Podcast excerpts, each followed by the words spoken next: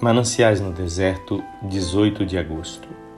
Assim, só o Senhor o guiou. Deuteronômio 32, 12. Era íngreme a subida, porém, pelo caminho, as vozes animadas dos outros me animavam. Então pensei que assim seria até lá em cima, e com isso me alentei.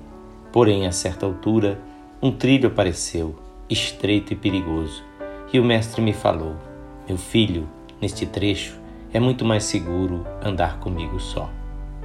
Estremeci, porém confiante em seu amor, eu disse: Sim, Senhor. O mestre me tomou a mão, ainda tremente, e com ela o coração que todo se entregou. Nele tudo lançando, dele tudo esperando, e na vereda estreita, só nele me apoiando. A ninguém mais eu vi, senão Jesus somente.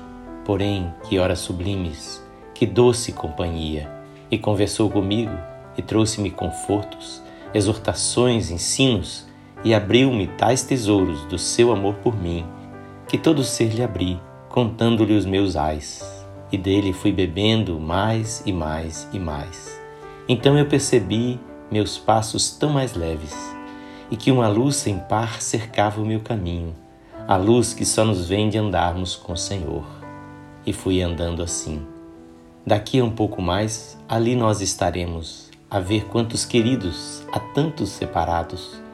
Gozo sem fim será, juntos os peregrinos terão que recordar memórias as mais doces da suficiência aqui da graça do Senhor e ali, nas ruas de ouro, eu gosto de pensar, entre as recordações da caminhada aqui, que bom será lembrar, toda vez com louvor, aquele dia escuro, aquele trilho estreito que Jesus nos chamou a subir, passo a passo, confiando nele só e provando o seu braço.